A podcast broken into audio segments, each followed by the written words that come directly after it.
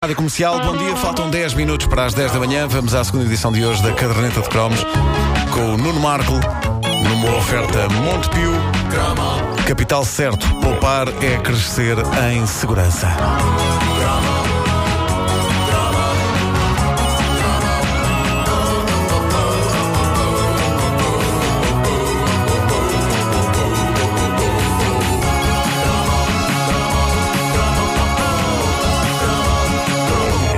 Minha adolescência eu sempre tive fantasias eróticas aos pares.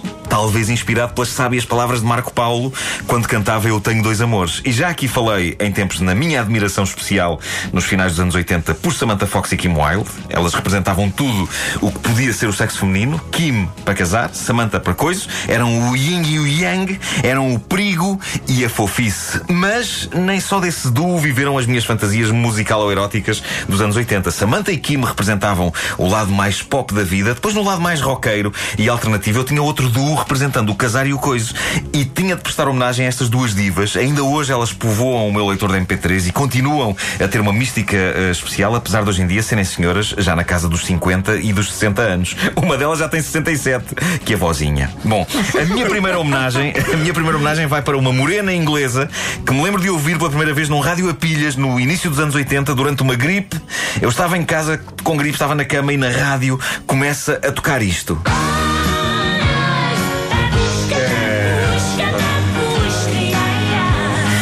Altura de não ter percebido nada da letra. Aliás, era uma característica das músicas da Kate Sim, Bush. sim, sim, sim, Eh, havia dificuldade em apanhar a letra à primeira. Mas eu tinha achado graça a este refrão, que durante algumas semanas eu achava que consistia na repetição da palavra catrapuz.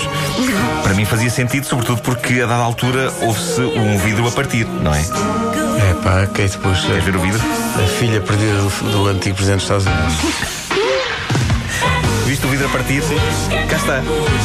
E isso para mim fez com que durante algumas semanas eu achasse que esta era a melhor canção jamais escrita sobre cair e partir coisas na queda. Ai, ai, catrapuz, catrapuz, catrapuz.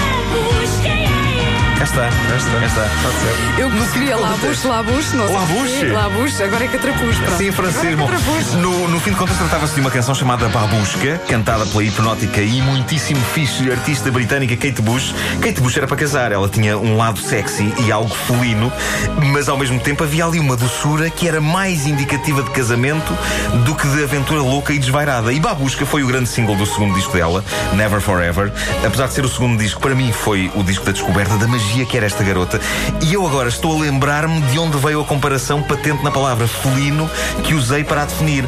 Foi o pai de um colega meu de escola, o mesmo que achava que os Modern Talking eram mulheres e que dizia gostar mais da morena. Esse senhor foi quem disse um dia durante a transmissão do mítico teledisco de Babusca: Olha, Maguil, parece uma gata com o cio a miar.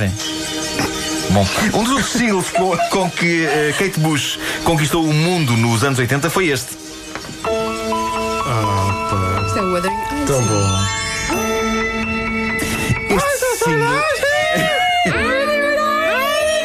eu, não, eu não percebia uma palavra do que ela dizia aqui. Ainda hoje não.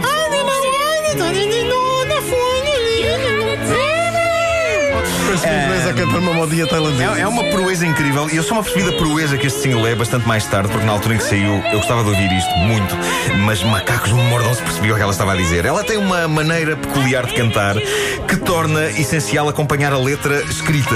Eh, a grande proeza de Wuthering Heights, do disco da Kick Inside, foi conseguir condensar todo um romance clássico em 4 minutos e meio. E o romance em questão, como o nome da canção indica, é O Monte dos Vendavais, de Emily Brontë. No original chamava-se Wuthering Heights. A Kate Bush leu o livro, viu a adaptação à série de televisão para escrever esta canção e há versos que são falas transcritas diretamente do livro.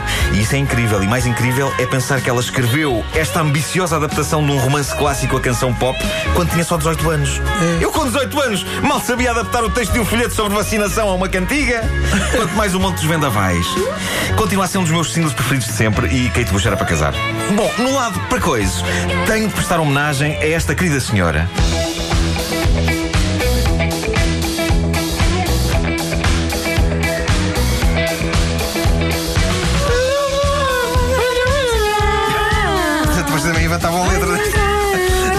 Senhora, neste caso era uma banda, mas com a breca eu não saberia identificar nenhum dos indivíduos dos Blondie se me cruzasse com eles no comboio.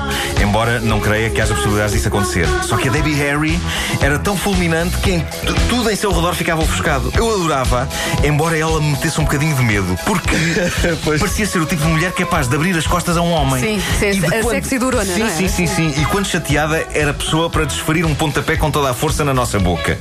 Era claramente para coisa, mas ela é que mandava. Ela é que mandava. Em 86, com 41 anos, a Debbie Harry fez um dos singles mais, vamos dizer, titilantes da carreira dela. Não era musicalmente tão bom como as coisas dos Blondie, mas para um garoto de 15 anos com as hormonas em desvario, ouvir isto foi explosivo.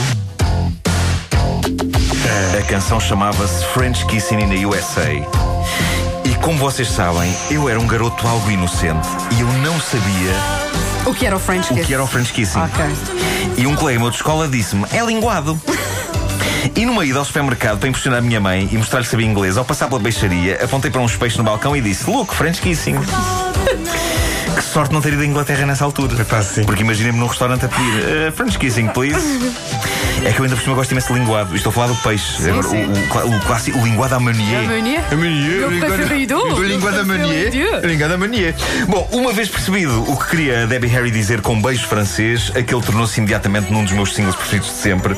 E o objetivo seguinte, experimentar esse tipo de beijo. Agora, posso confessar, e atenção, vem aí revelação embaraçosa, durante algum tempo eu ensaiei o French Kissing em carcaças. Então em não foi pães. com o cão Ringo? Em papos secos. Com o Ringo foi mais, ele- foi mais ativo. Eh, foi ele, ele para mim. Não, mas o- o- quando, quando chegou à altura de experimentar o French Kissing e, e de pensar, ora bem, no caso disto me acontecer com uma rapariga, deixa-me cá abrir uma boca num pão e experimentar. E então, eh, com uma faquinha, com uma faquinha, desenhava uma boca numa carcaça. Epá, não, não fazia E isso. experimentava. Ora, para a petizada que nos está a ouvir, não tentem isto. O pão fica todo lambuzado e não tem nada a ver com a coisa real. Sim, infelizmente a boca das meninas não é miolo. Pois não, pois não. A não ser que tenham, a não ser que estejam num restaurante durante as entradas. Aí pode que ser isso mil. aconteça durante a ingestão de algodão doce. Também pode ser. Casa, tu não fizeste.